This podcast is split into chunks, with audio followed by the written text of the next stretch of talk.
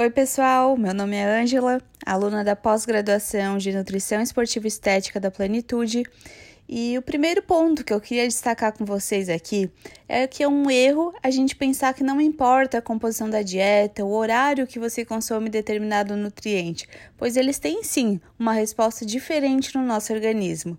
O nosso corpo ele é muito inteligente e tem uma resposta melhor ou pior de acordo com o momento que ele é ingerido.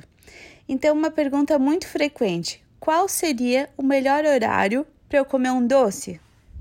Como eu sei que muita gente é curiosa, eu já adianto a resposta e falo que é depois de um treino com muita intensidade. Vocês devem estar se perguntando: ué, depois do treino? Então vamos lá, vou explicar os mecanismos que levam a te falar isso. Se você busca a composição, a melhora da composição corporal, a primeira dica que eu tenho que te dar é Faça por merecer. Treine com intensidade. Ao treinar de maneira intensa, a redução nos estoques de glicogênio hepático, que é utilizado para manter a glicemia, e também do glicogênio muscular, que é usado para geração de energia. Essa queda nos estoques de glicogênio causa um aumento da atividade de uma enzima chamada glicogênio sintase. Como o próprio nome sugere, é uma das responsáveis pela síntese de glicogênio. Então, nas primeiras duas, quatro horas depois do treino, a gente tem um aumento da atividade dessa enzima e aí maior capacidade de sintetizar o glicogênio.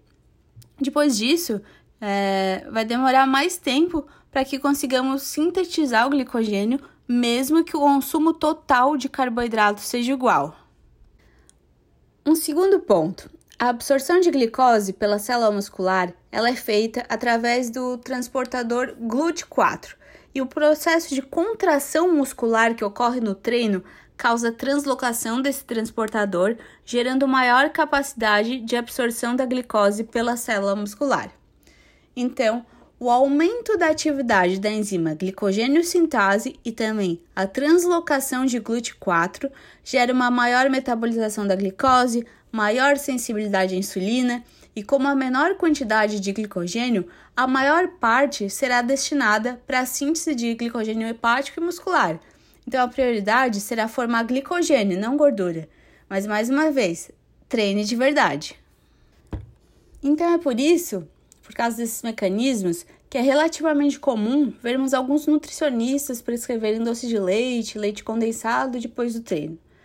Carboidratos de alto índice glicêmico podem sim ser consumidos nesse momento agudo, não que sejam melhores, mas cada caso precisa ser avaliado com cautela, porque em uma dieta hipocalórica, dependendo da fase que a pessoa se encontra, alimentos mais nutritivos como batata doce continuam sendo mais interessantes por trazer mais volume e mais saciedade.